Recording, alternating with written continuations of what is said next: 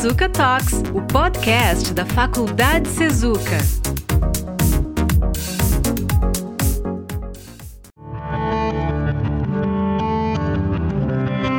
Sejam bem-vindos ao episódio número 12 do Sezuca Talks, o podcast do Sezuca, gravado em 10 de abril de 2019. O nosso objetivo é realizar um diálogo entre os cursos, trazendo temas que permitam um enfoque interdisciplinar. No episódio de hoje, Reforma da Previdência. Eu sou Guilherme Damasio Goulart e estão aqui comigo os professores Rafael Spengler, mestre e doutorando em Economia, professor dos cursos de Administração, Ciências Contábeis, Comércio Exterior. Diga um alô pro pessoal, hein, Rafael? Boa tarde, boa, bom dia dia, boa noite, não sei em que momento. Qual horário? Ouvinte, né? Prestigia com a sua audiência. E tam... Obrigado pelo convite, professor Guilherme. Obrigado, obrigado pela presença, Rafael. E o professor Cláudio Kiefer, mestre em Direito e professor do curso de Direito aqui no Sezuca. Diga um alô também pro pessoal, professor Cláudio. Alô, pessoal, meu cordial Uh, bom dia, boa tarde, boa noite, né? E cumprimento já os colegas de mesa. Muito obrigado pela participação, professores. Eu gostaria de lembrar que se você nos escuta, pode encaminhar e-mail sobre o podcast, inclusive com sugestões de temas e entrevistados. Para isso, basta enviar uma mensagem para talks@sezuca.edu.br, sendo que talks é T A L K S. E você também pode ouvir todos os episódios passados do Sezuca Talks acessando sezucatalks.blogspot.com. Neste momento, o país está imerso em uma discussão que pode alterar profundamente a vida de todas as pessoas que, no futuro, venham a precisar de algum benefício previdenciário. A reforma proposta pelo governo visa alterar as bases da Previdência Social, buscando deixá-la sustentável para as próximas gerações. Há dois lados nessa discussão. De um lado, o governo aponta que o regime atual é insustentável e deficitário e que, sem uma reforma, o modelo tende a quebrar. Por sua vez, do outro lado, representantes de trabalhadores entendem que as reformas pioram muito as condições dos, dos que se aposentarão no futuro, enquanto certos grupos, como políticos e militares, não seriam tão afetados assim.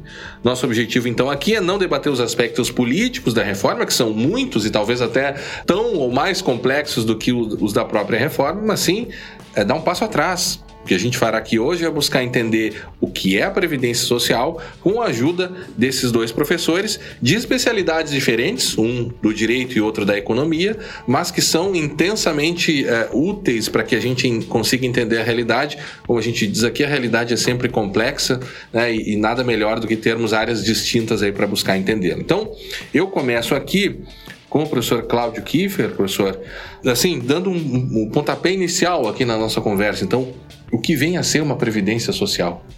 Pois é, meu caro professor Guilherme, né? A minha participação no dia de hoje aqui, eu gostaria de desmistificar algumas situações e chamar a atenção, tá? Primeiramente, a previdência social, ela faz parte do grande tripé da seguridade social que está prevista lá na Constituição Federal, uhum. certo? Essa seguridade social, ela é um conjunto integrado de ações de iniciativa dos poderes públicos e da própria sociedade destinadas a assegurar o quê? Nossos direitos relativos à saúde, uhum. à previdência social e assistência social. E para que, que temos uma seguridade social, por exemplo, que nem no nosso país?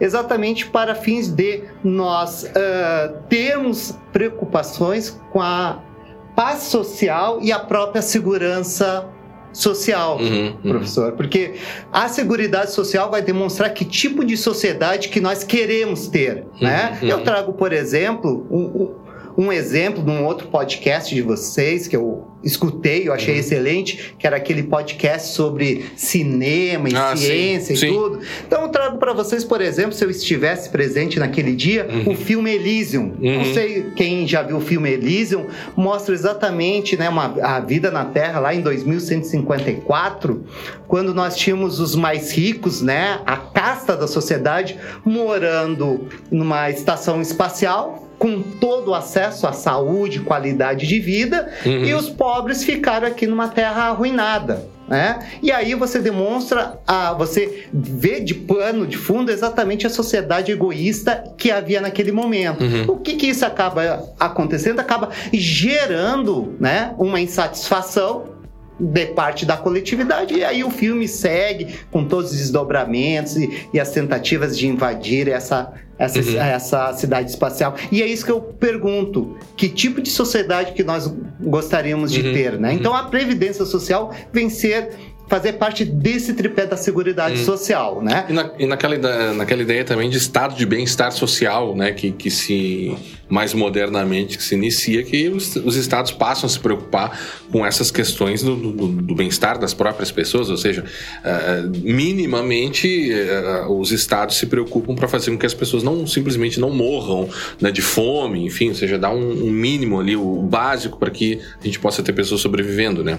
E, e, entraria aí também na questão da previdência, né? Com certeza, com certeza, né? Mas grande parte dessa preocupação de não deixar ninguém desassistido, daí seria a questão da assistência social. É Também, isso que as é. pessoas têm que entender. Uhum. Previdência social não é seguridade social. Uhum. Previdência social, ela na verdade é um sistema contributivo, ou seja, uhum. somente terá acesso aos benefícios previdenciários quem contribuiu. É diferente da assistência social que nós falaremos mais adiante Tem no nosso até, encontro. Até eu me lembrando aqui daquela questão do, dos, dos benefícios para a família dos presos, né?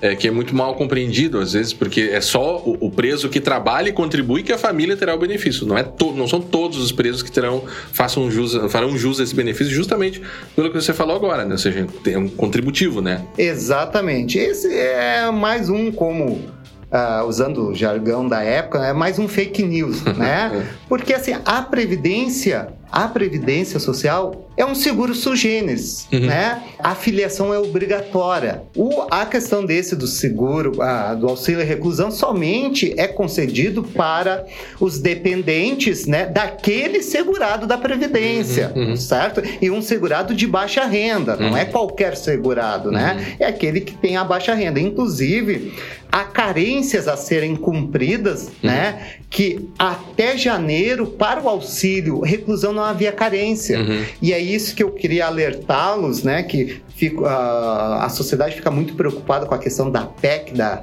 né, da PEC uhum. da Previdência, mas muitos, uh, muitas situações podem ser alteradas na Previdência através da legislação lei. infraconstitucional. Sim, Nós sim. temos a medida provisória, professora, a medida provisória 871, agora dia, deve ser 18 de janeiro, que já está com seus uh, em vigor, em vigor uhum. com seus efeitos irradiando na nossa sociedade, que alterou, por exemplo, eu não vejo as pessoas discutirem a lei da empenhorabilidade do bem único de família, uhum. né? Uhum. Conforme a MP 871, se você tem apenas seu único se você só tem um único imóvel, aquele bem de família, uhum. mas você, por exemplo, recebeu benefícios previdenciários ou assistenciais, ou até um terceiro que recebeu de forma fraudulenta e tudo, se esse crédito, né, ou se esse valor indevido for registrado como dívida a, da União, uhum. né, a pessoa poderá sofrer uma execução e poderá perder seu único Até bem. Mesmo... Até mesmo porque houve alteração na lei da uhum. empenhorabilidade. Sim.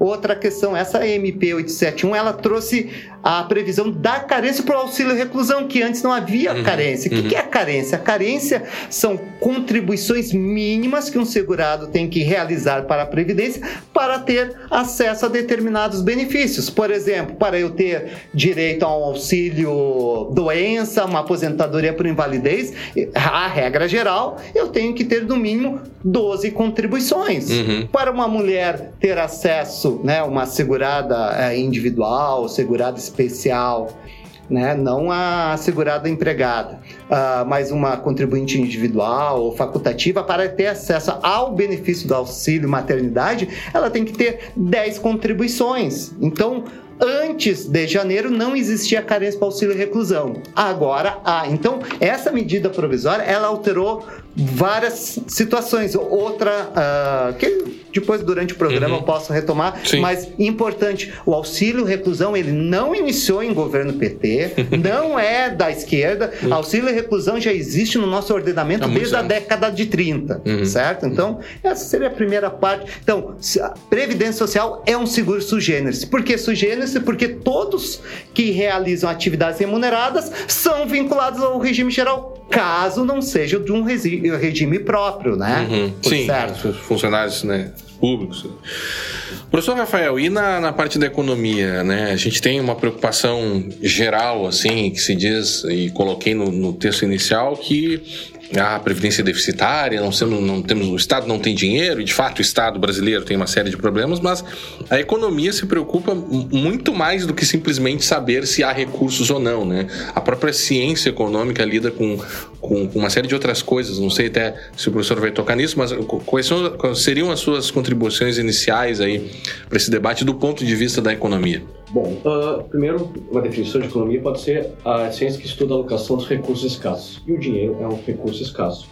Indo em conta da ponderação do professor Claudio Kiefer com relação ao filmelismo, me parece que exatamente busca-se com uma reforma da Previdência atingir uma maior igualdade social. Hoje, ela é totalmente dispara, as pessoas mais ricas acabam se aposentando antes e as pessoas mais pobres acabam se aposentando no fim pelo uhum. tempo de no tempo de, uh, de contribuição idade, idade, mínima.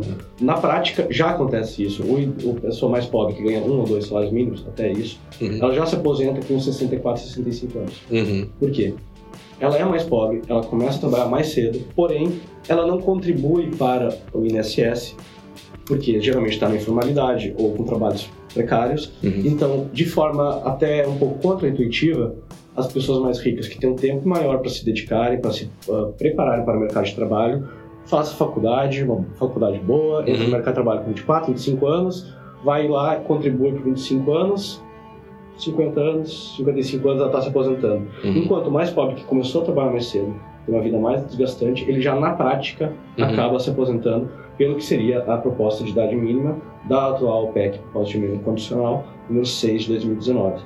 Então, uh, indo além, a, até um certo consenso entre economistas que se dedicam ao tema previdenciário há algum uhum. tempo, como Paulo Tafner, que é alguém que se dedica há muitos, muitos anos, sobre a necessidade dela. E uhum. o texto da PEC ela reflete boa parte do consenso. Há vários pontos em que há discordância, é, eventuais sobre o BPC, que a gente vai falar uhum. provavelmente do benefício de prestação continuada, sobre quanto deve ser a idade mínima para mulheres, se deve ser 60, 62, se deve ser igual, qual é a cidade mínima, tem uh, questões de calibração. Uhum, uhum. Mas, em geral, a proposta que aqui estamos debatendo, ela reflete boa parte do conhecimento científico da área. Uhum, uhum. inclusive com relação ao futuro que a gente espera. Uhum.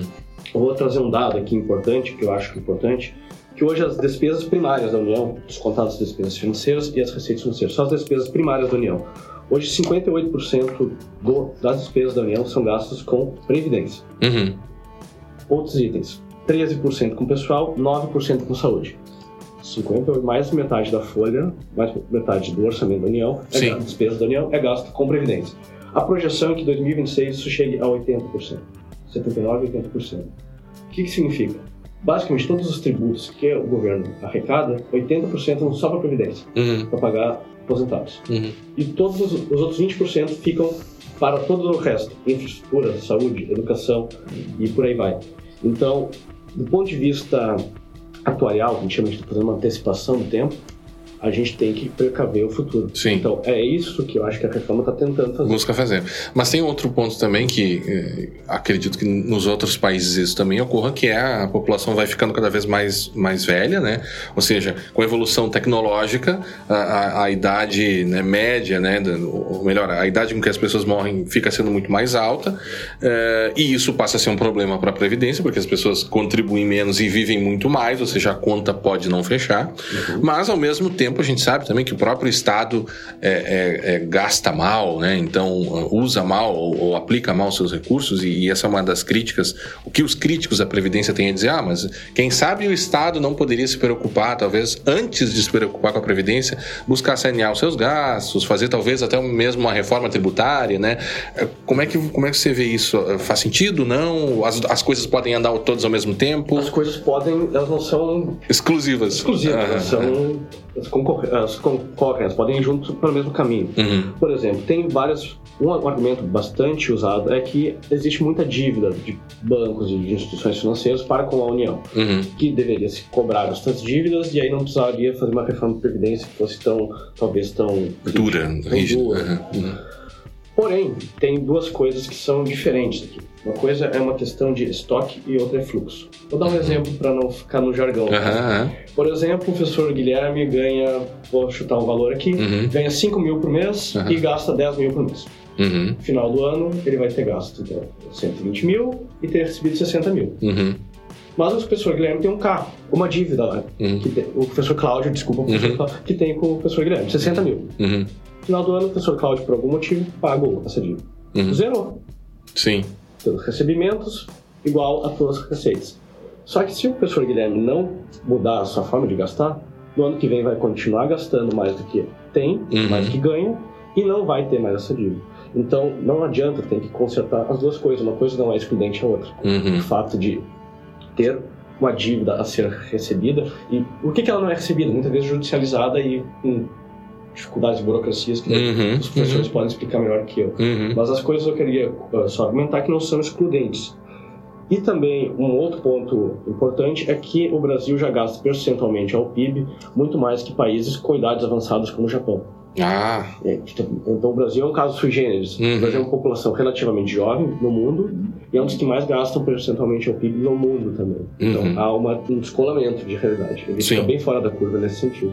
É, o, o- a, a gente disse que não ia tocar nas questões políticas, mas também há um, um certo, me parece, me corrijam se, eu- se eu estiver errado, né? Parece que há também uma certa. eh, as pessoas parecem que não, não estão muito eh, com a intenção de debater esse assunto sem eh, essa contaminação política. E a contaminação política ou ideológica, enfim, para ambos os lados, eu digo aqui, atrapalha muito, né? A gente vê algo que pode ser resolvido, mas ao mesmo tempo ficamos também muito preocupados com os possíveis efeitos negativos, sobretudo para as pessoas mais pobres. E aí eu volto a, a palavra aqui para o professor é, é, Cláudio, professor, o, o que que, o que que ele preocupa nessa reforma, se é que há algo que lhe preocupa, né? Mas quais seriam os pontos, assim, talvez colocando um ou outro aqui para depois a gente poder voltar a palavra para o professor Rafael, mas quais seriam os pontos, assim, talvez de, de maior abrangência, de maior preocupação, de maior impacto, talvez, na vida das pessoas? Olha, professor, até eu, eu, eu gostaria de fazer uma parte aqui, junto com o professor Rafael, né? Até porque é uma troca de ideias, e como eu venho ah, da área e eu me preocupo muito sempre com essa questão do tecido social, como é que vai ficar. Sempre que nós vamos dialogar com o pessoal das ah, ciências ah, da economia, pessoal das ciências da política, eles sempre têm uma, uma retórica que às vezes essa retórica é envolvente. Então eu me preocupo muito que há essa retórica dessa situação de reconheço que realmente talvez hoje as pessoas que tenham melhores condições financeiras acabam e melhor formação acabam adentrando no mercado de trabalho e contribuindo.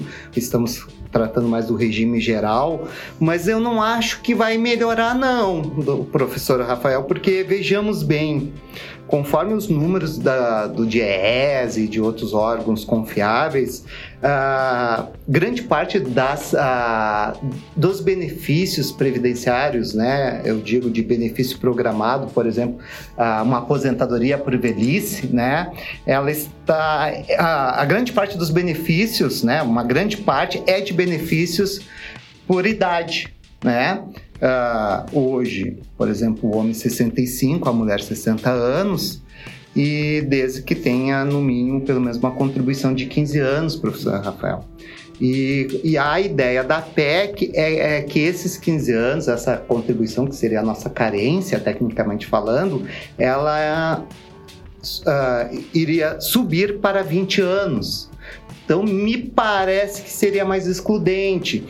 Quando vem o pessoal da ciência, né, eu digo os economistas lá do governo, e querem Só para interromper rapi- rapidamente, é, é, um dos pontos, é, para deixar claro para quem está nos ouvindo, né, e antes de entrar nessa questão de mérito, é, um dos pontos é justamente a diferença, a- o aumento da idade mínima, que é isso que o professor está colocando agora, né? Só para deixar claro qual é a discussão Isso, caso a, a idade ouvindo, né? mínima e, e para ter e a aposentadoria ah, por idade também tem que ter um mínimo de contribuição seja- que hoje seria 15 anos e irá para 20 anos. Ou seja, a pessoa precisa só precisará contribuir no mínimo 20 anos, hoje é 15, Uhum. e ela precisará ter no mínimo 65 para homens ou 62. ou 62 para mulher, É. né?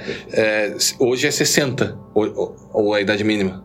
Hoje, Não, 65 homens, 60 mulheres. 60 mulher, tá? é, certo, é, é certo. que aumenta a contribuição mínima Tá, de 15 para perfeito. 20. Só, E só a- para eu contextualizar Claro, aqui. né? claro. Siga, professor. Obrigado, porque É. às vezes eu também vou abrindo janelas, né, professores, e acabo não fechando todas. E aí eu me preocupo assim, nós aqui do sul, nós do sudeste, ok, né? Normalmente eh, são partes do país que temos qualidade de vida, né? Uhum. Mas o pessoal do Nordeste que talvez não tenha toda essa qualidade de vida, que talvez não, che não tenha uma sobrevida em, em questões de idade, que acabam tendo uma taxa de falecimento, né, ah, de morte de idade menor que nós aqui da parte Sim. Expectativa de vida menor. expectativa né? de vida, exatamente, professor. Isso eu começo a me preocupar e daí quando vem os números, porque vamos economizar tantos milhões, tantos bilhões, eu acho que é necessária, é necessário, é necessário algumas alterações, alguns ajustes sempre ou sempre houve ajustes, né? Depois eu vou citar alguns desde a época do FHC, né, do seu governo. Mas quando começa, ah, porque vamos economizar tantos, eu pergunto e volta aquela meu discurso inicial. Mas economizar para quem? Previdência social, Seguridade Social são pessoas. O Estado também é responsável por essas pessoas. No momento que nós abrimos mão da nossa independência, da nossa individualidade, da nossa liberdade em prol do Estado, o Estado, também tem que se preocupar conosco. Então é isso que eu me preocupo, professor Rafael. Esse aumento, por exemplo, da aposentadoria por idade de contribuição de 15 para 20 anos, né? Uma coisa, uh, porque a PEC ela está pedindo para desconstitucionalizar muitos direitos muitos parâmetros, por exemplo, tempo de contribuição, idade e tudo, e isso será, isso está sendo relegado para uma lei complementar que nós não sabemos ainda o teor. Sim. E ainda há muitas vírgulas na PEC deixando brechas que mesmo quando, quando, uh, quando vinha essa lei complementar, se for aumentando a expectativa de vida do brasileiro, esses 62 e 65 anos ter, poderão ter gatilhos que vão, que vão subindo. E aí eu me preocupo. Nós do Sul, nós do Sudeste, mas e o pessoal do Nordeste ou de outras camadas que talvez não tenham uma, ah, uma expectativa de vida tão alta. Uhum. Não, esses nunca se aposentarão? ou morrerão trabalhando. Mas eu tenho certeza, eu tenho certeza, professor, que, que a, a economia também uh, possui, né, espero, mas possua instrumentos para lidar com isso. Até porque o professor falou em gatilhos, é, me parece uma, uma questão interessante, ou seja, ou até mesmo você pensar em índices é, regionais, talvez, né? Como é que a economia vê isso? Bom, uh a parte que o professor Cláudio falou com muita propriedade sobre os 15 anos para 20 anos de contribuição mínima é um, um ponto em debate. Uhum. Não há consenso nisso. Uhum. E realmente eu concordo que deve ser debatido mais, com mais cautela isso. Quando o professor Cláudio coloca com toda a justiça social que o governo deve se preocupar com as pessoas, uhum. é isso? Sim. E é verdade. O problema é que chega num momento em que, como eu estava colocando agora há pouco, 80% dos recursos daqui a poucos anos, daqui a 7 anos, vão estar alocados simplesmente para a Previdência. Isso não me parece nada justo. Uhum. E se a gente postergar ainda, vai ser pior, vai acabar tendo que o governo seja só ter o papel, o papel de pagamento de previdência. Uhum. Então, de novo, vou vir minha, minha fala inicial, alocação dos recursos escassos. A gente Uhum. tem que escolher quais são as alocações de recursos que a gente quer. Sim. A gente não quer investir em educação e quer pagar a previdência, então tá, é um pacto social. Uhum. Agora, se a gente quer continuar com a previdência como está, então, bom, não existe o que fazer, a gente tem que tirar de outras áreas. Uhum. E eu não acho que seja o correto. Uhum. Com relação ao. Mas será que o, o governo, me perdoa lhe interromper, professor, será que o governo não está tentando resolver um, um, um, outro problema com a reforma da Previdência? Será que ele não, não gasta mal, e a gente sabe que gasta, né? Claro, a gente, esse não é o tema do nosso episódio, né? Mas eu, eu fico me perguntando, né? Não deveríamos pensar. Você, você mesmo falou que, que, que há, há outras coisas a se fazer ao mesmo tempo, que se poderiam seguir com outras reformas. Claro, o clima político do país é difícil, né? Talvez nem passe essa, né? Mas, mas será que só atuar no campo da Previdência seria adequado? Não, com certeza não. Inclusive, ela não soluciona os problemas do Brasil, ela só atenua, os atenua. Uhum. A reforma tributária é urgentíssima também. Tirar o imposto sobre consumo, que é muito grande, e Uhum. alocar mais imposto de renda. Também é uma outra forma de melhorarmos nosso sistema. Uhum. Melhoria dos gastos públicos, tem todos vários Sim. debates. Sim. Mas o que toca agora e que é mais urgente realmente Claro, é claro. o debate da Previdência. Uhum. E eu só queria pontuar uma outra coisinha que é bem importante, que a gente olha muito para a expectativa de vida. Uhum. Esse é o termo que as pessoas mais conhecem. Uhum. A expectativa de vida do Brasil hoje, ela é de 70 e 70? poucos anos. É, 73, né? 5? Mas este não é o dado mais importante para a reforma de previdência em nenhum lugar do mundo. Uhum. Por quê? Pense o seguinte: um jovem nasce hoje, ele tem mortalidade infantil por causa das péssimas Uhum. condições de saúde, saneamento e tudo mais. Sim. Se ele chegar até os 50, que aí começa a entrar na Uhum. previdência, 60, Uhum. aí a expectativa de sobrevida dele é que importa. Ou seja, Uhum. a partir do momento que ele chegou aos 60 anos, quantos Uhum. anos a mais ele vai viver? Uhum. A partir do momento que ele chegou aos 65, quantos anos a mais ele vai viver? Então tu tem aí uma outra métrica, que é a expectativa de sobrevida. E ela, apesar de ter algumas disparidades regionais, ela não é tão grande assim. Uhum. Ah, eu vou dar um exemplo meio didático. Vamos pensar que 10 pessoas nasceram num determinado ano e só essas 10 pessoas nasceram. Uhum. 5 morreram com- antes de completar um ano, zero ano. 5 chegaram aos 100. Se a gente for fazer a expectativa de vida no nascer dessas 10 pessoas, vai dar 50 anos. É isso, basicamente é isso que a expectativa de vida no nascer. É uma Uhum. média das idades dos indivíduos. Só que essas pessoas que chegam aos 50, nesse exemplo meio tosco, Uhum. elas vão chegar, vão ver mais 50. Então, e essas são essas pessoas que vão se beneficiar da Previdência. Uhum. Então, por isso que é mais relevante para a questão da Previdência a expectativa de sobrevida. Uhum. Apesar de que também tem disparidades regionais, mas elas são menos graves do que a expectativa de vida ao nascer. Uhum. Que um sujeito que nasce estado mais rico tem muito mais expectativa de vida do que alguém que nasce num estado como o Amapá ou o Condor. Eu, eu- penso que, que a, a questão da idade é importante. Se falou que a palavra calibrar, né? Talvez eh, deveríamos não mexer tanto assim, visto que há essa questão de eh, eh, geralmente pessoas que trabalham em situações muito mais intensas, né? O cidadão que trabalha no campo, o cidadão que trabalha, né? Como pedreiro, que tem um esforço físico maior, né? O próprio professor, né? Nós que somos professores, pessoal, né? Estamos aqui no ar condicionado gravando, mas, mas a, a nossa a nossa atividade também às vezes é muito muito cansativa, exige horas fora, enfim. É, não seria o caso, professor, de talvez lidar com, com atividades diferentes, né, sem ter que mexer necessariamente na idade, porque eu sei que não há consenso, né, via numa negociação que se faz é jogar o valor lá em cima para que depois você vá baixando, que é- parece que o governo está jogando um pouco com isso, né, propôs algumas coisas absurdas assim, porque sabe que, que não vão passar e, e, e depois eh, concede aquilo a título de negociação. Você faz isso quando você vai comprar um carro, inclusive, né? É, é a bola da sala. É, qual é a sua visão, professor? Eu acho que, que nem a proposta aí sua de de repente al- algumas profissões, Uhum. alguns segmentos, Uhum. já é já há essa proteção. Ah, já há, aham. né? Professor, por exemplo, professores que uh, que podem é, para fins de aposentadoria por tempo de contribuição, Uhum. tá? Aqueles professores que exclusivamente sempre lecionaram, né? Uhum. Mas para ensino infantil, aham. fundamental e médio, Uhum, né? Esses professores, esses já há uma previsão constitucional Uhum. e isso a PEC quer retirar lá da Constituição, ou seja, Hum. vai elencar lá nessa lei complementar.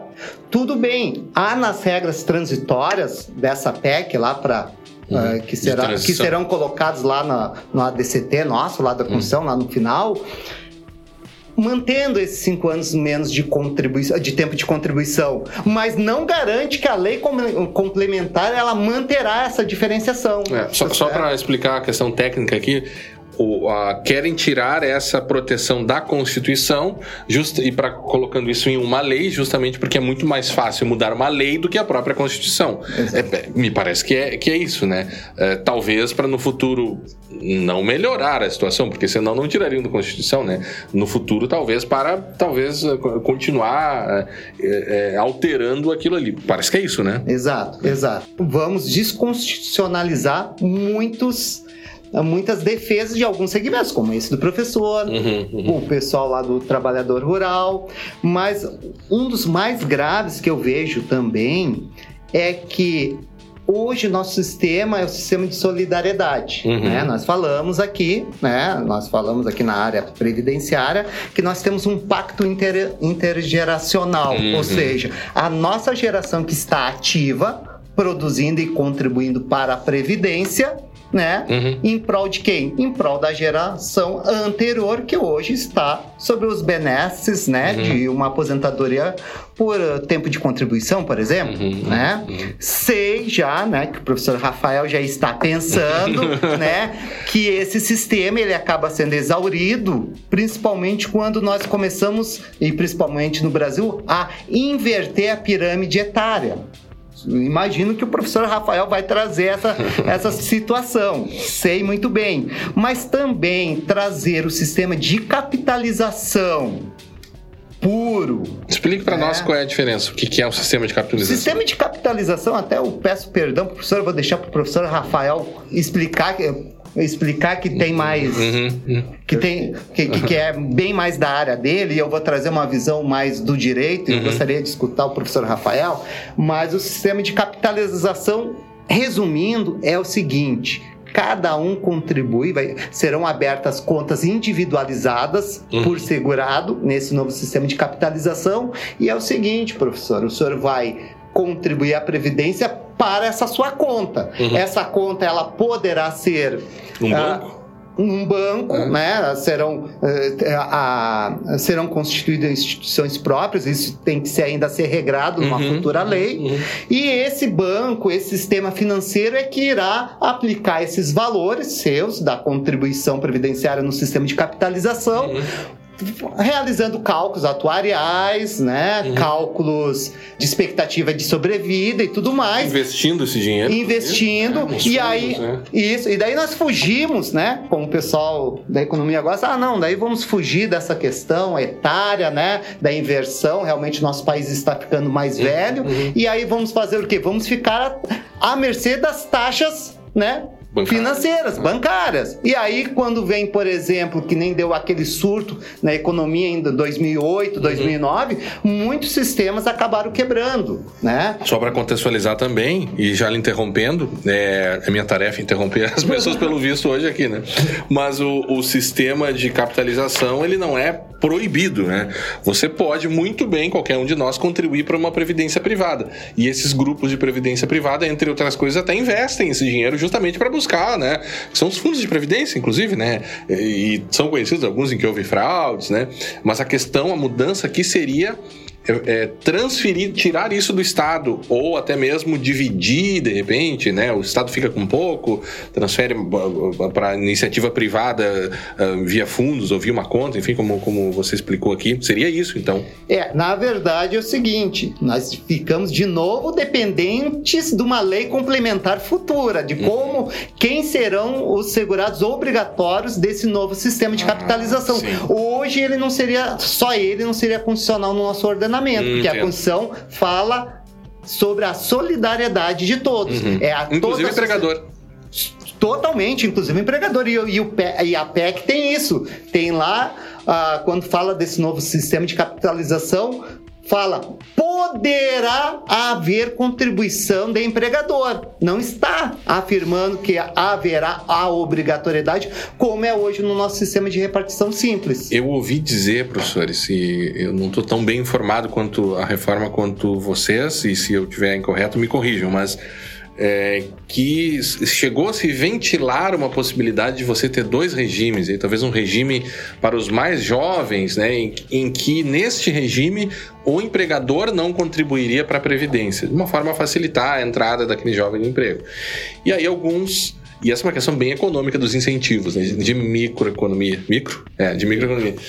Qual é o incentivo que a lei está dando para, para o empregador? Né? Será que não seria muito melhor para ele começar a despedir as pessoas que estão no antigo regime, são mais velhas e talvez tenham até mais dificuldade para se posicionar no, no, no mercado de trabalho, para contratar pessoas novas que daí não, não há essa contribuição? Será que não é um pouco perversa essa mudança? Aí vamos entrar num outro tema que é a reforma que está se projetando para um futuro de Uhum. termos duas carteiras de trabalho distintas. A carteira de trabalho azul, que é a que nós temos hoje, Uhum, uhum. que está garantidos os direitos, até então constituídos, e outra que é a proposta dedicada em campanha, na campanha do Jair Uhum. Bolsonaro, em que se proporia uma carteira de trabalho verde e amarela, em que o, o, o negociado entre empregador Uhum. e empregado se, ah, seria superior ao Sim, sim, sim, sim. E aí na, por obviedade, vai entrar a carteira verde e amarela, vai ficar o padrão. Uhum, Mas uhum. uma questão além da reforma previdenciária, por Uhum, enquanto. Né? uhum, uhum. Então, só voltando para explicar e talvez explicar, ou talvez só pontuar o que que é o regime de capitalização, o professor Claudio explicou muito bem o que, que seria o regime de capitalização puro, que é o dinheiro que hoje é aplicado no INSS vai colocar numa conta de um banco e vai render juros e no futuro a pessoa pode retirar de acordo com as suas expectativas de sobrevida e tudo mais. Uhum. O que é menos conhecido e bem menos conhecido é o regime de capitalização nocional. Nocional. Nocional. Não é nacional. Não, é nocional. N-O-C-I-O-N-A-L. Aham. Ou também chamado de capitalização virtual, que é um termo mais bonitinho. Uhum. Só que na PEC da 6 de 2019 está admitida a capitalização nocional para esta lei complementar. Uhum. Então, de novo, é um ponto bem nebuloso da, da, emen- da, proposta de emenda reforma, condicional, porque a gente não sabe. Se vai ser admitida, ah, pô, qual vai ser? Uhum. Mas o que eu queria explicar o que que é capitalização nocional barra virtual, porque tenho a impressão de que é esta que vai acabar entrando na lei complementar. Uhum. A capitalização nocional, ela funciona como se fosse uma capitalização pura. Então vai, não tem aqui os parâmetros de quanto vai render. Então fica virtualmente o teu dinheiro lá rendendo.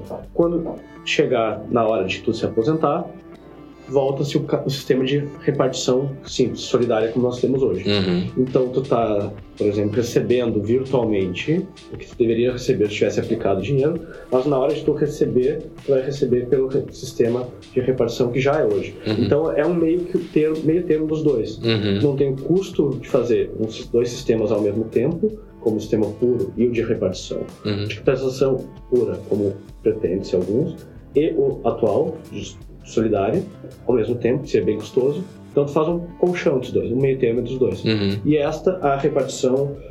ah, a capitalização Nocional. nocional, que é um Aham. termo bem complexo, né? Aham. Um termo bem estranho, na verdade, Aham. luxo.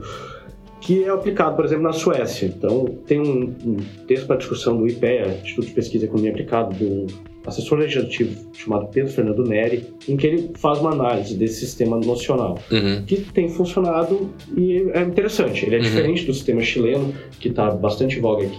Foi muito criticado, É muito né? criticado, e entre outros, Uhum. são muito criticados mesmo. Uhum. Sistemas de capitalização puro. A transição é muito dolorosa. Uhum. Sair de um sistema como o nosso, solidário, para um outro sistema em que a capital- capitalização pura é muito difícil.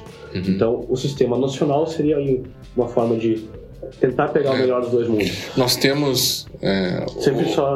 claro, não, não, fique à vontade. Só lembrando que a PEC também garante que será pago o salário mínimo. Ah, sim. Que elas sim. capitalizem pouco, o salário mínimo é garantido. É, esse é um ponto que eu queria tocar também, é, e, eu, e eu creio que o, o problema é, é muito interessante, né? Porque a gente, nós nos colocamos aqui, inclusive nessa conversa, até pensando em, eh, criticando, pensando em, em, em possibilidades de resolver o problema, mas se nós lá estivéssemos, certamente estaríamos recebendo todo tipo né, de, de, de, de crítica né, de, e de influxos de todos os grupos ah, legitimamente interessados em defender o seu lado, e isso é totalmente justo. E essa ideia que deve ficar, né, nós vemos muitas vezes esses debates é, é, acalorados e às vezes até agressivos, né, no sentido de dizer que ah, um lado está completamente errado e deve ser anulado. E quando a gente sabe que numa questão tão importante para todos, nós aqui estamos inclusive, inclusive con- conseguindo conversar de forma né, totalmente amigável com alguns pontos de discordância. Né, e me parece que essa deveria ser a tônica do debate, do debate que a gente não tem hoje. Porque a ideia seria: o, o melhor dos mundos seria que o Estado não gastasse tanto com previdência e que as pessoas, ao se, ao se aposentar, ganhassem o máximo possível para que conseguissem ter uma vida digna. Só que isso, na atualidade, é impossível, por mais que nós gostássemos que isso acontecesse. E que se Né? aposentassem cedo. Exatamente, se aposentassem cedo, ganhando o máximo possível para curtir, de fato, a sua velhice ali, né? É, e, e essa é a- é- esse é o problema que a gente tenta tratar aqui, professor Cláudio. E uma outra, um outro ponto que eu queria que, que você destacasse aqui, que é o tal do BPC, que eu acho que é um dos mais é, um dos pontos mais polêmicos dessa, dessa reforma, dessa, né, que é o benefício de prestação continuada. Explica para nós o, o, o que, que, o que, que isso é e o que, que foi proposto para essa, pra essa Claro. alteração. Antes, professor Antes? Guilherme. se- Fique à vontade, Né? à vontade. estamos aqui entre amigos. A, a conversa é dinâmica. É, eu, eu- antes disso, eu, gostaria de fazer uma ou duas provocações para o professor Rafael, né? Tá, não, fique à vontade. Professor Rafael, o senhor veja bem, né? O governo vem com essa. vem os números, né? Contra números, né? Uhum. Uma certa. Crença. Uma crença, né? Sim. Mas o senhor veja bem, né, professor Rafael? O, o Estado quer trazer para dentro o sistema de capitalização. Esse sistema de capitalização, com certeza, e é a ideia, será gerenciado, né? Será gerido por instituições financeiras, ou seja, a parte mais interessante da previdência ou de maior arrecadação vai lá para possivelmente para o setor privado. E o colega mesmo, e é isso, né? Ah, há a previsão de garantia de pelo menos um salário mínimo, né, Uhum. para esses futuros né, beneficiários. Beneficiários. Só que não é esclarecido quem é que vai suportar esse pagamento mínimo. Ou seja, eu vejo que isso aí vai se transformar numa assistência social novamente. Privada. E- não, vai ser assistência social, vai ser o Estado que vai ter Ah, que sim, o assumir. Estado tem que- É, ah, o. Estado vai entregar para as instituições financeiras, né, para o sistema de capitalização, toda a arrecadação né, Uhum. desses novos segurados. E aí nós temos essas duas situações. E aquele segurado, quando chegar lá no final da sua vida, se ele insistir em viver e, e as suas reservas terminar, quem é que vai dar o mínimo de condições para a sua dignidade, né, da pessoa né, a Uhum. sua dignidade como pessoa humana e tudo mais, será novamente o Estado. E aí, cadê a economia? Outro também, professor Rafael, que, que, que não está muito claro né, na PEC é se nós teremos, porque não fala. Ah, não fala quem efetivamente serão os novos segurados obrigatórios do novo regime de capitalização. Daí o senhor imagina que seja obrigatório para todos os trabalhadores, por exemplo, segurado empregado, segurado contribuinte individual, e esses começam a migrar para lá. A nossa previdência de quem ficou pelo sistema de repartição simples não vai estar mais arrecadando. De quem será esse custo também dessa tramitação até Transição. né, exaurir Aham. esses que ficaram aqui. Isso- seriam essas provocações que eu gostaria né, de ver Uhum. que, que, que os seus colegas da economia estão nos dizendo, porque é para fins de economia. É, sim. Mas eu não sei se essa economia não vai sair cara daqui a 20, 30, 40 Sim. anos. Não, e lembrando que o professor Rafael não vem aqui representando os, os economistas. Eu acho que Não. até ele é contra a corrente, até em alguns não, pontos. É. com certeza. É. É por isso que eu disse, é provocações Sim, sim. Né, entre amigos. Sim. A bujanra. É o Bujanra, exatamente. Para quem não sabe, vai lá no Google, escreva provocações a Bujanra e veja, veja alguns vídeos lá. né? Professor Cláudio, por por isso mesmo, pelos pontos que tu citaste, eu, que eu acho que o sistema de capitalização, capitalização não será uma capitalização por via bancos. Acho que por causa desses custos e por causa dessa eh, incerteza mesmo que provoca o sistema, será adotado o sistema nacional virtual. Uhum. Porque aí não vai, o dinheiro não vai para o banco, ele simplesmente fica com o governo e é, é as if, como Uhum. se fosse rendendo e ficará no, a cargo do, do- da União. Uhum. Então, por isso que creio não será para um regime de capitalização pública, porque realmente aí seria quebrar o Estado. Uhum. Então, não acredito nisso. Mas pode ter economistas que pensem diferente, como Uhum, não uhum. estou representando a classe. Sim. Antes de entrar no BPC novamente, professor, eu vou. ah, ah, porque o que, que acontece? Hoje, querendo ou não, nós já temos um sistema de capitalização virtual que é o fator previdenciário. O fator previdenciário. nós o que é o fator, fator. previdenciário é, ele surge lá em 99, porque em 98 o FHC, né, no governo FHC, Uhum. com a emenda constitucional 2098, inclusive o professor Rafael lembra bem melhor esse fato histórico do que eu, não lembrava o nome, Uhum. de- estávamos antes falando, Uhum. que essa emenda constitucional, ela tentou implantar já uma idade mínima para fins de aposentadoria por tempo de contribuição. Uhum. E lá na votação, como é que é mesmo, professor Rafael? Nos relembra aí a votação. o Antônio Candir, que era o líder do governo, Uhum. acabou errando. Economista. O Antônio Candir votou errado na hora de votar. E a proposta de emenda constitucional do Fernando Henrique Cardoso não passou por exatamente um voto. E o Antônio Candir era o líder do governo. E ele votou errado e a proposta não Não, não, passou. Passou por causa desse único Nossa, eu não sabia disso. dito errado. Não É. sabia disso. Exatamente. E uma letrinha E que era para estar lá, porque ficaria a aposentadoria por tempo de contribuição seria a idade, 65 e Uhum. 60 anos, né? E tempo de contribuição 35 e 30. Só que esse E acabou sendo substituído por uma vírgula Uhum. e conforme daí as interpretações dos tribunais se entendeu que aquela idade mínima somente era para aposentadoria por tempo de idade e não por tempo de contribuição. Mas voltando aí, o que, que acontece? Não passou essa idade mínima. O que, que aconteceu no ano seguinte, 99, veio uma lei que implantou o fator previdenciário. O que, que é o fator previdenciário? Ah, mesmo para quem atingiu, por exemplo, o homem 35 anos de contribuição, e aí é- é- é calculado o seu salário de benefício, que o salário de benefício ainda não é a renda mensal inicial dele, Uhum. certo? Ah, o cálculo hoje é, nós pegamos 80% das maiores contribuições, Uhum. né?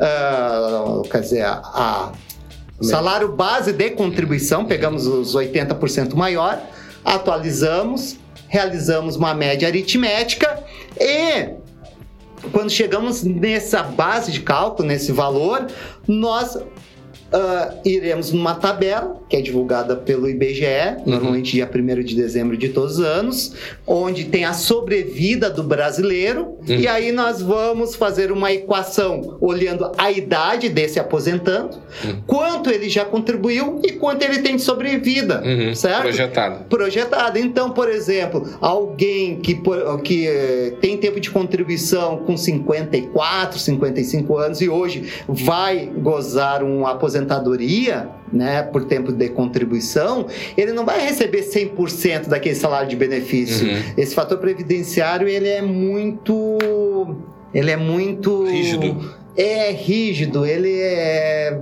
o termo não, não Uhum. me veio agora, Uhum.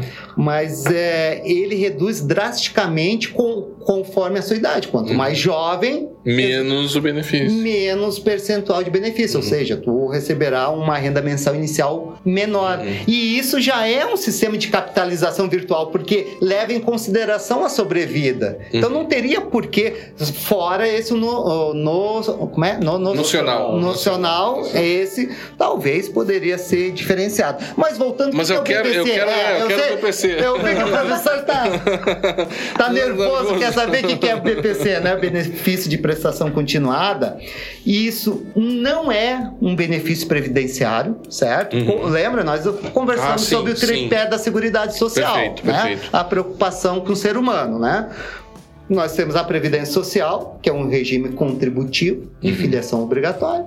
Nós temos um outro, do- fazendo parte do tripé da Seguridade, direito à saúde Uhum. né? Direito à saúde é direito de todos e obrigação do Estado, Uhum. sem nenhum tipo de Ao contribuição. contrário, diga-se de passagem, do- dos Estados Unidos, né, onde não há essa, eh, que é uma questão muito crítica, né, que, que, e que se fala pouco até nos Estados Unidos, são muito duros em relação àquele que não tem como pagar pela própria saúde, né, então mal ou bem, né, e, e- e alguns até dizem que o Brasil não deveria fazer isso, mas mal ou bem a gente ainda tem um, um acesso ali à, à- à saúde mesmo que a pessoa seja mais pobre possível, né. É verdade. Nos Estados Unidos não, isso é interessante, né? E também talvez seja uma questão que, que, que, que, que faça com que o Estado gaste também muito mais do que outros estados. Gasta mal, mas ainda assim gasta de forma diferente do que outros estados que dizem se preocupar tanto assim com, com as pessoas. Não, não parece ser o caso. né? Exato. Enfim, mas continue, continue. E, completando o tripé, nós temos o direito à segu- à assistência social, Uhum. de quem dela necessitar, né? Mas há critérios, né? Na própria lei que vem ah, regulamentar esse direito constitucional, né? Uhum. Esse, normalmente o pessoal conhece como LOAS, benefício de LOAS, né? Uhum. Porque é a lei da Organização da Assistência Social, e daí virou LOAS, mas o BPC ele é direcionado para pessoas que vivem em extrema miséria, Uhum. certo? É direcionado para pessoas com deficiência que a sua família, nem ela e nem a sua família tem como ajudá-la, Uhum. e, e há um cálculo objetivo, um critério objetivo, que é a renda per capita, a cap- a- a per capita familiar tem que ser no máximo de um quarto de um salário mínimo Uhum. tá? E o LOAS para idosos. Há esse, eh, esse critério objetivo, a renda per capita familiar daqueles que vivem sobre o mesmo teto, sobre aquele núcleo familiar, para pessoas acima de 65 anos. Uhum. Mas são para aquelas pessoas de extrema miséria, realmente, Sim, né? sim. É, que nem eles têm como se manter, né? Um mínimo de dignidade e nem a família tem como como a- auxiliar, Sim. né? E aí tem essa questão da renda per capita de um quarto do salário mínimo, que os tribunais foi uma grande briga até hoje. E mesmo esse critério objetivo de um quarto de renda per capita sofre, né? Sofre um, digamos, um, um tempero, né? Sofre uma Uhum. Uma mudança? ah, é, algumas limitações que pode haver outros critérios para ver a questão da miserabilidade de uma família. Por exemplo, questões práticas, né? Nós poderemos ter uma família que a renda per capita dê um pouco mais de que um quarto, Uhum. mas na hora de uma análise é, psicossocial e tudo Uhum. mais, nota-se que essa família mora num lugar de risco, né? Uhum. Sem um saneamento adequado, que algum desses dessas pessoas que, ah, ah, que foram ah, consideradas para a renda per capita gasta excessivamente valores com remédio, com tratamentos Sim. que não são disponibilizados pelo SUS. Mas explica para nós, a, a questão é que, que está se propondo a diminuição do valor mínimo do BPC, é isso? Não, o valor mínimo hoje na Constituição é um, não é mínimo, é um salário, Um salário mínimo, mínimo, né? Ah, o que traz é o seguinte, por exemplo, dando casos práticos. Para fins de cálculo da renda per capita, o senhor imagine, professor, que nós ah, é um casal, dois idosos, Uhum. com idade superior a 65 anos, onde ah, nenhum tem a renda. Uhum. Né? Os dois estão Não desamparados. contribuíram. Nunca Não contribuíram. contribuíram, Porque se infelizmente. contribuíram, eles vão ter É, aposentadoria. é, não não é isso que é o BPC. Exatamente. Tá. O BPC é um, um auxílio assistência social do Estado, né? Da- do Estado e da sociedade. Uhum. Porque nós também contribuímos para esse auxílio, Claro, né? claro. Ah, e aí o que, que acontece? Pegamos dois idosos desamparados, renda deles zero. Uhum. Esses, um deles pode entrar pedindo BPC. Uhum. Daí, esse mesmo casal, por exemplo, eles podem ter gastos altos, né? Com medicamentos e toda uma outra, toda a situação fática que envolve eles. O outro pode pedir o BPC. Porque, pelas regras atuais e conforme, inclusive, interpretações dos tribunais, esse BPC de um salário mínimo Uhum. Que está sendo recebido por um desses integrantes desse núcleo familiar, ele não conta para cálculo dessa renda per capita de um quarto. Sim, mas isso não é tratado na mudança, né? A mudança Não, é. é. É, porque na mudança, quando vem as regras transitórias e mesmo quando é Uhum. alterado o artigo 203, fala que para fins de cálculo da renda per capita, todo e qualquer valor recebido, indiferente do título, Aham. importa para o cálculo da renda per Tá, capita. entendi.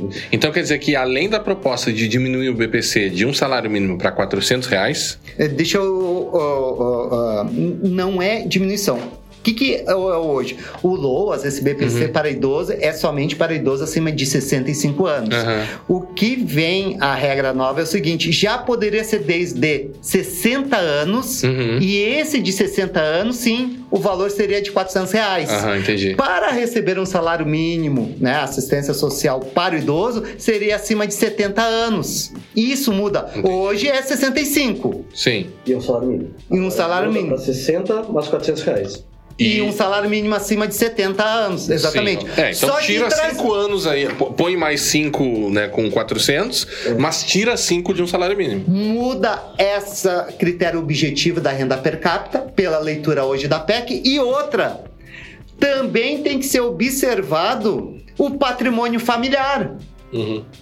Claro que lá na PEC está falando que o patrimônio familiar é 98 mil reais.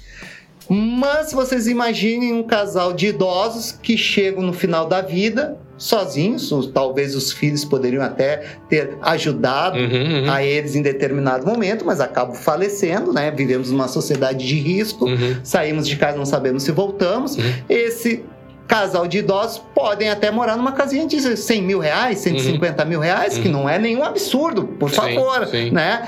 Pela regra nova, mesmo eles desamparados, mesmo eles sem renda, esses ficariam de fora de recebimento do BPC. E isso é algo preocupante. Uhum. Ah. Uma é, é- eu acho que o- é, essa do BPC foi colocada ali justamente para Ah, servir de, isso é né? boi de piranha. Isso aí vai ser modificado certamente. Essa proposta para. Vamos se preocupar com o BPC, BPC e as outras vão passando. Exato, minha exato. é isso. Eu, para mim, o que eles querem é esse regime de financiamento de capitalização. É isso que eles querem, né? E a idade mínima, que foi algo que sempre foi almejado, né? Sempre Uhum. foi al- algo sempre almejado Mas se me permite, o único argumento lógico que eu ouvi para fazer essa transição do BPC, para fazer essa nova Uhum. reforma do BPC, que não estou dizendo que eu concordo, só Uhum, que foi, tem, tem alguma lógica. É que, com isso tentaria se forçar as pessoas que trabalham no campo, mas que não contribuem, a contribuir mais. Porque Uhum. delas se aposentadoria pelo regime ah, Apos- Geral. ah, geral. Geral. E então forçaria, daria incentivos a que as pessoas que têm baixa renda, mas que têm po- possibilidade de contribuir um pouco, a contribuir. Porque senão não- faz diferença Sim. se pessoa contribuir ou não, porque ela vai receber um salário mínimo com 65. Então, Entendi. esse, essa é a racionalidade, tá? Não estou dizendo que eu Sim, concordo. não, não, Eu concordo claro, com os claro. argumentos que Não, faz sentido, claro que essas coisas. É, é- é- e é por isso que é importante ter uma equipe técnica. Você tem que saber quantas pessoas efetivamente fazem isso, mas se há pessoas que realmente fazem isso para se beneficiar sem terem contribuído, eu acho plenamente justo que se você tem uma renda, você, você contribua, né? É, professores, a, a- a- a nossa conversa já está chegando em uma hora. Não, não, mas Sim. temos muito para discutir. Pode ficar 12 horas. É, o assunto ele, ele, ele chama bastante atenção, ele é bastante complexo, tem muitas frentes de discussão. É, nós não sabemos ainda se a reforma, se haverá uma reforma da Previdência. Hoje, eu- hoje eu vi uma, uma notícia feita pelo Grupo XP, é onde eles, uma, uma pesquisa, melhor dizendo, né, é, pelo Grupo XP, dizendo que a, que a grande maioria do Congresso não concorda com muitos dos pontos da, da reforma, o que o que está levando a- a- a- os, os analistas dizerem que se, se houver será uma reforma muito mais é, é, diminuída dos, nesses termos. né? Então Desidratado. é, desidratada, esse é o termo perfeito. Então, ah, antes da gente terminar, eu quero deixar, ah, junto com o agradecimento aqui, que vocês estiveram aqui conosco, né? Deram seu tempo, inclusive, para se preparar com os argumentos, enfim, estão aqui municiados com livros e estudos aqui em cima da mesa, né? É, e eu, eu gostaria de deixar um ou dois minutos para vocês se despedirem, darem os seus argumentos finais e, quem sabe, já deixando o convite para, se passar uma reforma da Previdência, vocês dois voltarem aí para a gente fazer uma análise é, é, posterior, né? Ex post fato. Eu não queria usar o latim aqui, mas já o professor é, chamou, vamos, vamos falar um pouco de latim também. É, quem é que começar aqui? Pode ser? Tá, então. Po- Pode ser, pode ser eu. Até porque minha consideração final, eu quero trazer um, um relatório que foi Uhum. divulgado há pouco tempo pela OIT, né? Organização Internacional do Trabalho, que daí serve novamente de provocação para o meu amigo Rafael, né? Pô, já me sinto amigui, ah, amicíssimo, Amicíssimo, né? né? Íntimo do professor Rafael, né? Que agora, 11 de março de 2019, e isso sim, daí eu trouxe esse material, que é importante, saiu um estudo que levou em torno de três anos, né? E esse estudo, ele está em espanhol, mas o, o título é algo assim, ó, revertendo as privatizações da previdência, reconstruindo os sistemas públicos na Europa Oriental e América Latina. Então foi realizado um estudo de 1981 até 2014 com 30 países que realizaram de alguma forma a privatização da previdência social, com essas histórias de capitalização e tudo mais. Uhum. Desses 30 países, né, desde lá de 1981 e iniciando com o Chile, né, 1981, até porque na época estava bem perfilado com o Banco Mundial, Mundial. com o BID, e era isso que o BID estava sempre ah, trazendo a argumentação que o ideal da Previdência é capitalizar, é capitalizar. Depois eles voltaram atrás Sim. lá em- na década de 2000. Com a participação do ministro Paulo Guedes, não direta, mas ele chegou a atuar no, no governo chileno em, em um momento. O ministro Paulo Guedes atual, né? Chegou a atuar, né? Chegou a atuar forma meio marginal, mas É, como profe- foi professor no Chile também, me Sim. parece, né? É, É. sim, sim. convidado. Convi- Le- lembrando, daí eu abro uma janela, lembrando que o Chile hoje é o país da América Latina onde há maior nível de suicídio entre idosos, exatamente porque chegam praticamente desamparados. Mas vamos, vou Sim, parar sim, com as provocações sim, sim. aqui. Voltando aqui para o relatório da OIT, que foi publicado aqui em 11 de março de 2019, é, é público, né? Então, desses 30 países que privatizaram a sua previdência total ou de forma parcial, de 81 a 2014, nos últimos 10 anos, 18 deles já re, Voltaram re- atrás. né? ra- é, exatamente. Reestatizaram. reesti- ah, reverteram parte dessa privatização das suas previdências, né? E esse relatório, então vocês vejam bem, né? 30 anos, tri- ah, nos últimos 30 anos, 30 países que realizaram algo similar que o Brasil, de forma anacrônica, está querendo trazer. 18 já reverteram essa situação nos últimos 10 anos, certo? E as conclusões desse estudo da OIT rapidamente, eu vou trazer Uhum. só três, quatro, é, por exemplo, que as taxas de cobertura estagnaram ou diminuíram, ou seja, né, alguém vai ter que amparar mais pessoas, né? Uhum. As prestações previdenciárias se deterioraram, né? Quem realmente ganhou foi o mercado financeiro, foi o setor financeiro, Uhum. o diálogo social ficou deteriorado e assim por diante do relatório, né? E o pessoal gosta muito de falar, ah, mas o Chile, o PIB dos últimos 10 anos aí, houve um incremento de Brasil. 30 e poucos por cento. Só que o pessoal não traz os números, por exemplo, da Bolívia, que em 2009 também voltou atrás, inclusive diminuiu a idade mínima de aposentadoria e hoje, nos últimos 10 anos, o seu PIB, o crescimento está em algo em torno de 60%. Então, é isso que eu gostaria que as pessoas pensassem. Eu concordo, há necessidade de algumas alterações, de alguns ajustes, esses sempre foram realizados, governo após governo, só que agora eh, estão querendo fazer uma quebra de paradigma. A reforma agora é estrutural e ela é preocupante porque deixa essa porta aberta, que é uma lei complementar que virá regularizar muitas Uhum. Ou situações. seja, daremos um cheque em branco para o país. Me parece, professor. Me parece. Uhum. Me parece. Seria isso. Eu agradeço aí mais uma vez Perfeito. o convite, né? Foi agradável. Essa tarde foi muito agradável, né? A tarde, porque estamos gravando À à tarde, tarde. Foi um prazer estar na bancada junto aqui com o professor Rafael, com o professor Guilherme. agradecemos, Estou né? sempre à disposição. Peço desculpa por alguma empolgação, mas é da minha natureza. E olha, faltou. Faltaram três horas para eu Sim, poder sim. debater o que eu gostaria de falar aqui. Sempre quando a gente termina aqui, chega perto do final, fica com, aquele, com aquela sensação de que poderíamos ter falado mais, mas já, já passamos de uma hora Claro. e precisamos, precisamos terminar, né, o, é o prazo que a gente tem aqui. Meu caro professor Rafael, eh, e as suas considerações sobre, sobre esse tema? Agradecendo o convite, professor Guilherme, agradecendo ao professor Cláudio pelo nosso debate, enfim, foi muito interessante. Foi, foi, foi. Aprendi bastante, traço, Igualmente. aprender na divergência é o melhor, né? É, sem dúvida. concorda, Sem dúvida. não tem graça.